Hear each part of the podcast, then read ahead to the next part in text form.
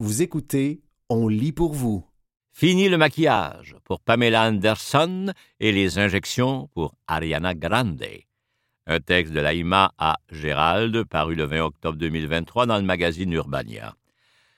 La révolution de la beauté naturelle a-t-elle officiellement commencé?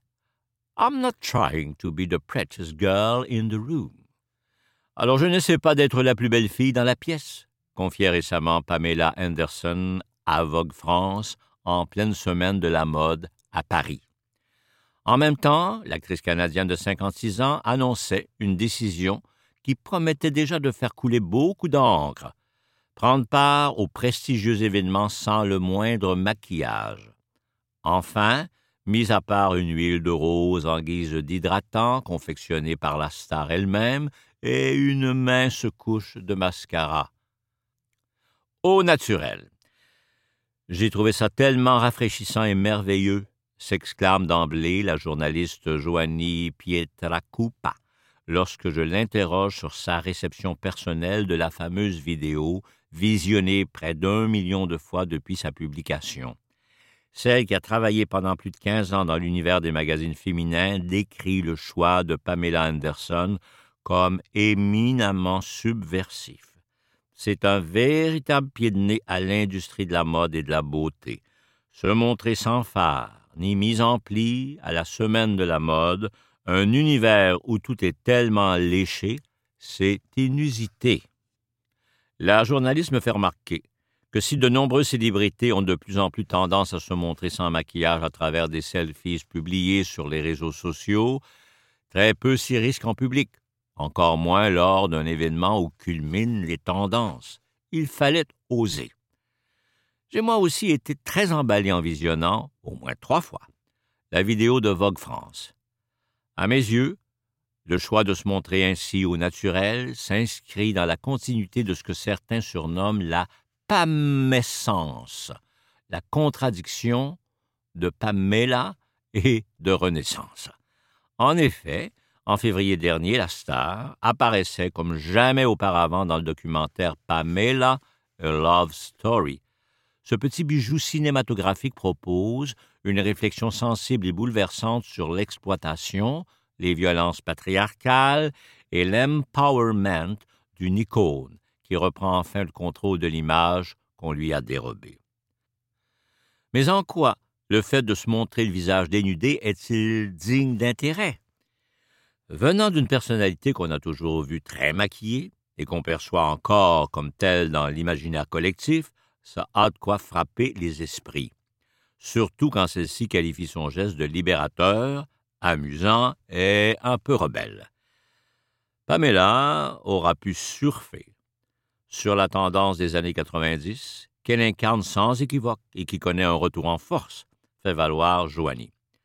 Mais non, elle choisit plutôt de se libérer des injonctions qui pèsent sur le corps des femmes et de se défaire de la pression qui nous pousse à vouloir atteindre les idéaux de beauté et de jeunesse éternelle.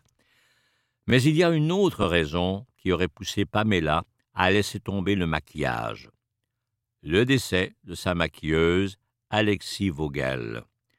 Emportée par un cancer du sein en 2019, Vogel est la créatrice de la mise en beauté iconique de la célèbre actrice. Lèvres bien dessinées, sourcils fins, smoky eyes, vous connaissez la chanson. Alexis Vogel était la meilleure, révélait récemment Pamela Anderson au magazine Elle. Sans elle, à quoi bon porter du maquillage? Je trouve que c'est un hommage extrêmement touchant et significatif, conclut Joanie. C'est comme si, aux yeux de l'actrice, Alexis Vogel avait emporté le look iconique avec elle. C'est très sensible de la part de Pamela. La révolution de la beauté naturelle a-t-elle officiellement commencé? En visionnant la vidéo de Vogue France, tournée quelques heures avant le défilé de Vivienne Westwood, une designer britannique et amie personnelle de l'actrice décédée en 2022, quelque chose me frappe. L'omniprésence du champ lexical du combat. Pour Pamela, ne pas se maquiller relève de l'affront, de la révolte et de la rébellion. Est à contre-courant c'est toujours revendicateur, considère Joanie, qui souligne également l'emploi du vocabulaire de la guerre. Ceci dit, je vois un beau paradoxe ici, puisqu'avant tout, Pamela lâche prise, se libère. Elle en a fini avec la pression. C'est vrai, Pamela capitule devant les attentes de la société et le fait avec légèreté et sérénité. Et ce lâcher-prise a d'ailleurs été acclamé par une série de personnalités publiques. La révolution de la beauté naturelle a commencé, se réjouissait par exemple Jamie Lee Curtis sur Instagram. On se souvient que l'actrice de 64 ans s'est elle-même régulièrement affichée sans maquillage. Pamela Anderson, en pleine semaine de la mode, qui, malgré la pression, s'est présentée sans rien sur le visage, je suis tellement impressionné par cet acte de courage et de rébellion. Je pense que c'est vraiment puissant de voir une femme aller à un défilé de mode ou à un grand événement sans maquillage. C'est très différent de ce à quoi nous sommes habitués, déclarait pour sa part l'actrice Scarlett Johansson. C'est un message fort pour les femmes de voir d'autres femmes rejeter les normes de beauté. Selma Blair, Chelsea Handler et Alissa Milano ont bien vite emboîté le pas et ont salué le geste de leurs collègues tout en soulignant sa beauté naturelle. Vous écoutez Fini le maquillage pour Pamela Anderson et les injections pour Ariana Grande, un texte de Laïma A. Gérald paru le 20 octobre 2023 dans le magazine Urbania. Alors, la révolution de la beauté naturelle est-elle bel et bien commencée? Je dirais que quelque chose s'est amorcé en 2016, alors que la chanteuse Alicia Keys a déclaré que l'usage de maquillage était terminé pour elle et qu'elle ne voulait plus se cacher, soulève Joanie.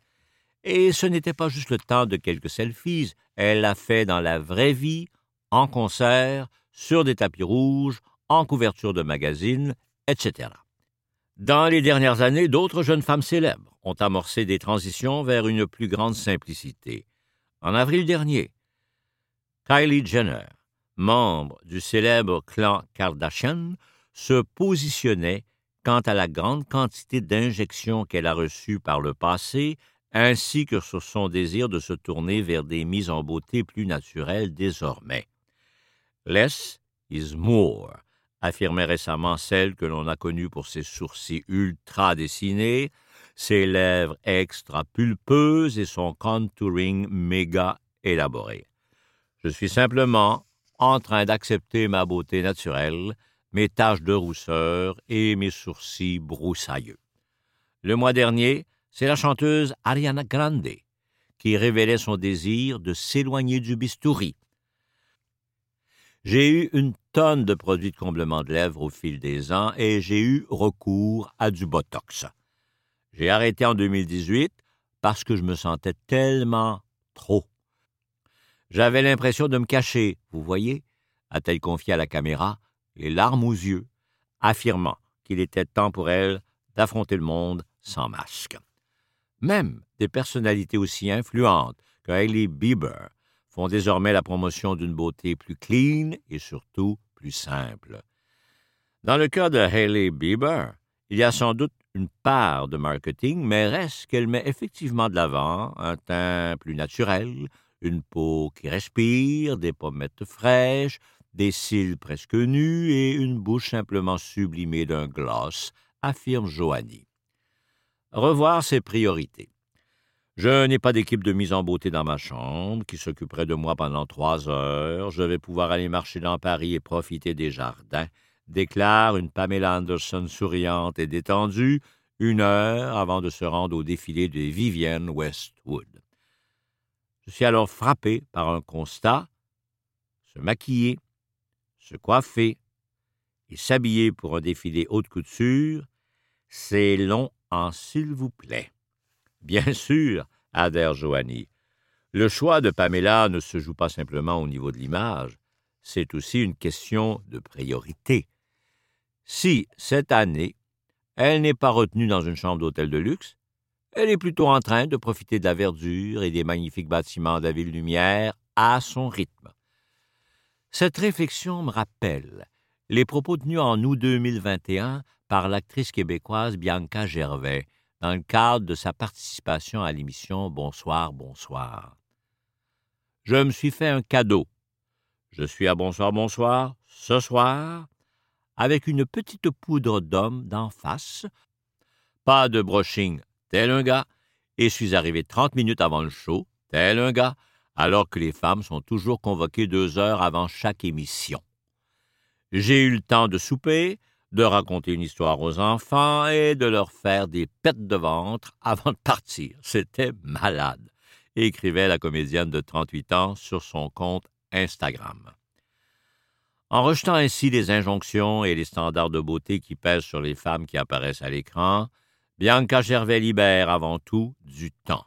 À l'instar de Pamela qui peut, pour une fois, profiter de Paris au lieu d'être enfermée dans une chambre d'hôtel, Bianca peut passer du temps avec ses enfants et vaquer à ses occupations au lieu d'être clouée sur une chaise de maquillage.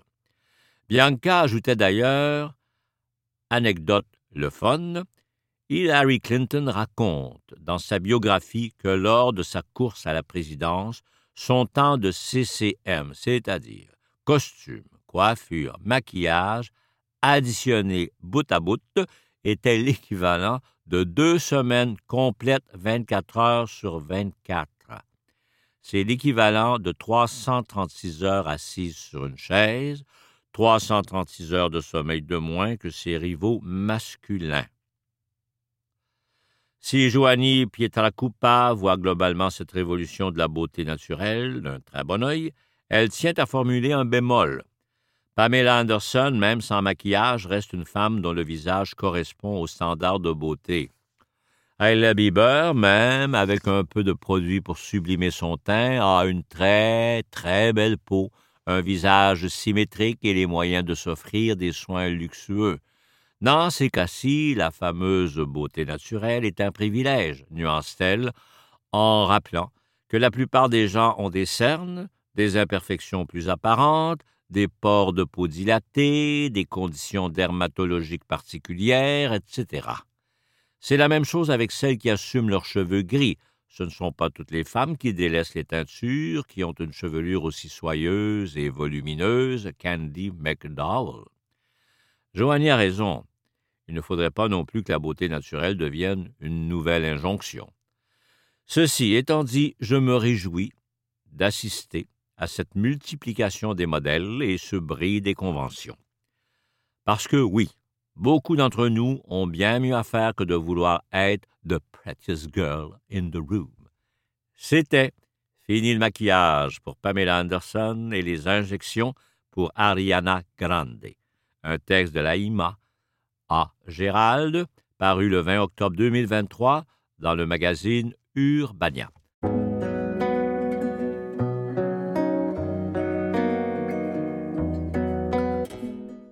Mon dictionnaire 2023.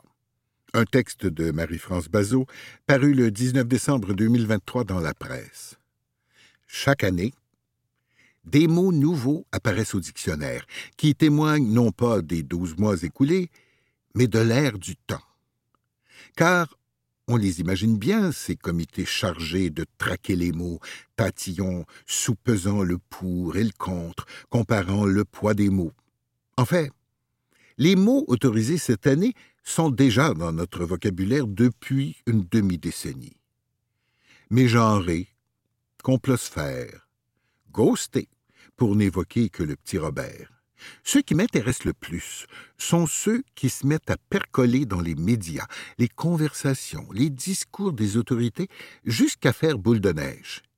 Ils s'immiscent dans nos bulletins de nouvelles, nos émissions, nos discussions, tombés du ciel un jour et incontournables la semaine suivante. Ils esquissent pourtant un Polaroid, une constellation, celui de nos obsessions de nos craintes, de nos préoccupations réelles de 2023. Voici en vrac une quinzaine de ces mots et expressions qui ont circonscrit, à mon avis, les contours de l'année écoulée. Débat. Genre télévisuel mort-né au Québec. Coquetterie sémantique de société qui carbure au consensus mou. Épisodiquement, on tente de le ressusciter Stéphane Bureau fut le plus récent sacrifié sur son autel. À ne pas confondre avec le simili-débat, obstination sur le mode sportif entre commentateurs spécialistes à la fois de la guerre Israël-Hamas, de la mobilité et des cow-boys fringants. Vulnérable. Nouvel attribut du monde actuel, par exemple, clientèle, collectivité, enfants, aînés vulnérables. La vulnérabilité peut être économique, sociale, familiale, psychologique, éducationnelle. Elle n'a pas de limite. Elle a le dos large. Tout ce qui est étiqueté vulnérable dispose d'associations, de spécialistes dévoués, de budgets débloqués. La vulnérabilité est dans la même catégorie sémantique que la fragilité et flirte un brin avec la victimologie. Inflation. Mouvement économique par lequel les banques alimentaires connaissent un boom de croissance sans précédent pendant que les épiciers sont interloqués devant l'ampleur de leurs profits. Dans le fond, tic langagier qui envahit tout, propulsé par les milléniaux, mais pas que. Manière d'annoncer qu'on va traiter le sujet de manière superficielle. Situation d'itinérance. Extraordinaire capteur de l'air du temps. Jadis quêteux, puis sans abri, SDF, itinérant. Il où elle est aujourd'hui une personne en situation d'itinérance. On mesure la progression de la technicisation de la question et du positivisme bureaucratique contenu dans l'expression. C'est temporaire. Des programmes et des mesures adéquates vont régler le problème, même si le nombre des dites personnes explose à la grandeur du territoire. Le problème n'est pas la victime de l'itinérance, mais le système situation d'itinérance sonne comme un dossier à l'étude à une table de concertation, l'objet d'un comité quadripartite. Après, on s'étonne qu'on interdise les bibliothèques aux individus qui sentent. Normal. On ne parle plus d'êtres humains à accepter, mais de personnes en situation d'itinérance. La job de déshumanisation a été faite. Procrastination synonyme d'écologie ou d'action concrète contre les changements climatiques. Gratitude. Je dis merci à la vie. J'accepte ce qu'elle me donne. Petite sœur un peu hypocrite de la bienveillance. Ça Locution populaire amplement répandue, mais qui a fait en 2003 son entrée officielle dans les bulletins de nouvelles et les émissions d'information. Il s'agit d'une répétition qui donne à penser que les masses sont dures de comprenure. Ça a l'air est trop sec, le ça l'a plus souple, plus coulant, plus mou, donc plus de chez nous. Dans la même famille sémantique que le tutu, par exemple. Tu vas-tu le dire que ça a l'air fou? Toxique. Souvent accolé au mot climat et masculinité, devenu une expression intouchable qu'on ne remet pas en question. Où commence la toxicité? Jusqu'où s'étend-elle? La toxicité est un marqueur idéologique qui diabolise tout ce qu'il qualifie.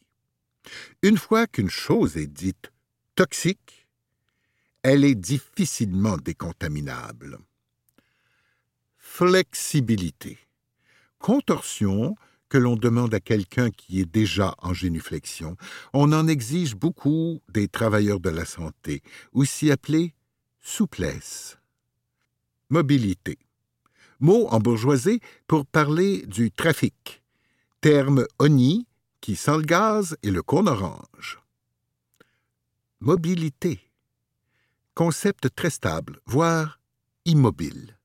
Mot en bourgeoisie pour parler du trafic, terme oni qui sent le gaz et le con orange, ne veut rien dire tout seul. En 2023, toute mobilité se doit d'être durable.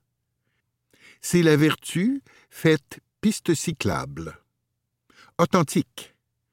Plus vrai que vrai. À l'ère des fake news, de ChatGPT, du fromage, des imitations vertueuses comme des pastiches illégaux, l'authenticité est rare et d'autant plus glorifiée. Authentique sonne mieux que vrai. C'est un certificat de crédibilité, une garantie de probité. L'authenticité est par ailleurs souvent autoproclamée. Télétravail. Tant que passe un travailleur à la maison à trouver de nouvelles définitions de la productivité, responsable de la hausse du nombre de recherches sur la signification du mot procrastination. Gros. Pas nouveau, mais il s'est résolument incrusté dans le langage. Gros enjeux, dossiers, grosses soirées, décorations problématiques. Autant la grossophobie règne, autant gros tue tous ses synonymes. Important, prioritaire, grand, majeur, sérieux, etc. Plus un dossier est gros, plus on sent qu'on tournera les coins ronds. Gros est aussi une salutation familière dans le milieu odesque. Et finissons avec Noël. Début officieux de l'hiver. Certains clament son nom avec militantisme, d'autres soutiennent qu'on leur interdit de le dire. Ce sont les enfants qui ont raison. Noël est un marqueur magique du temps. C'était mon dictionnaire 2023, un texte de Marie-France Bazot, paru le 19 décembre 2023 dans La Presse. L'avis de Louis sur l'âge de Joe. Un texte d'Alexandre Sirois paru le 14 septembre 2023 dans la presse. Il arrive parfois, lors d'une entrevue, que le ton soit donné dès le tout début. C'est ce qui s'est passé quand j'ai téléphoné au député bloquiste Louis Plamondon, avec qui je voulais discuter des débats qui font rage ces jours-ci aux États-Unis sur l'âge du président Joe Biden. Comment ça va? ai-je lancé.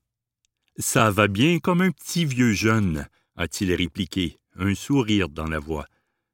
Sur papier, Louis Plamondon est vieux. Il est le doyen de la Chambre des communes à Ottawa. Je me disais que si un politicien d'ici pouvait nous éclairer sur la valeur des discussions sur l'âge de Joe Biden, alors qu'il souhaite briguer un second mandat, c'est ce député bloquiste. Il a, voyez-vous, exactement le même âge que le président américain, 80 ans. Pourtant, Louis Plamondon s'estime encore jeune, et il se dit prêt à se représenter au prochain scrutin. Je dis toujours qu'il y a des gens de 80 ans qui sont jeunes et des gens de 80 ans qui sont vieux, comme il y a des gens de 20 ans qui sont jeunes et des gens de 20 ans qui sont vieux, dans le sens de leur éveil aux réalités de notre siècle, nous dit Louis Plamondon. J'ai rapidement évoqué les multiples sondages menés par des médias récemment pour évaluer ce que les Américains pensent du fait que Joe Biden souhaite se représenter et les articles qui démontrent qu'ils sont nombreux à s'y opposer. C'est choquant, a-t-il lancé. Le député québécois est tout particulièrement troublé de voir que le sujet de l'âge de Joe Biden est en train de monopoliser le débat.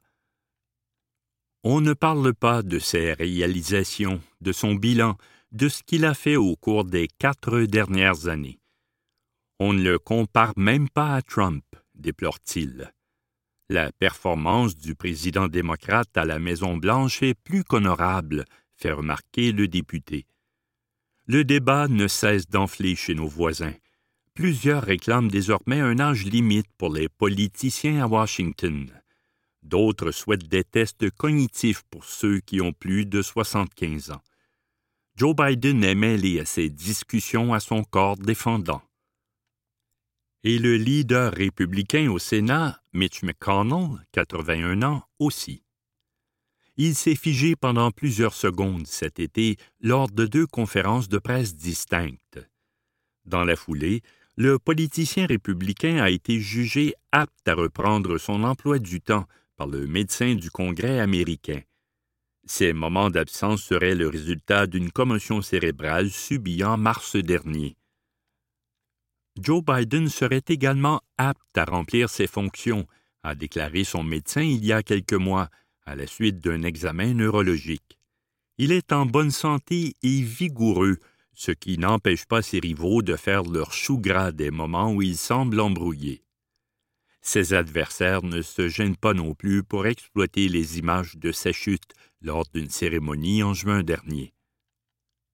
C'est qu'en politique, l'apparence a de l'importance, rappelle Louis Plamondon. Et à ce chapitre, Joe Biden a un problème, c'est incontestable. Si on avait forcé Louis Plamondon à se retirer de la vie politique en raison de son âge, il aurait été choqué, dit-il. Ça ne s'est pas produit parce qu'il n'y a pas de limite d'âge pour les députés de la Chambre des communes. Il y en a une, en revanche, au Sénat. Elle est fixée à 75 ans. Le député du Bloc se dit sur la même longueur d'onde que l'ex-sénateur Serge Joyal, qui était interrogé récemment par Penelope McQuaid à Radio-Canada. Serge Joyal a dû prendre une retraite forcée il y a quelques années, mais il aurait voulu pouvoir rester en fonction. Louis Plamondon n'aime pas qu'on passe sous silence les avantages liés à l'âge d'un politicien. Quand tu es député, c'est comme le bon vin.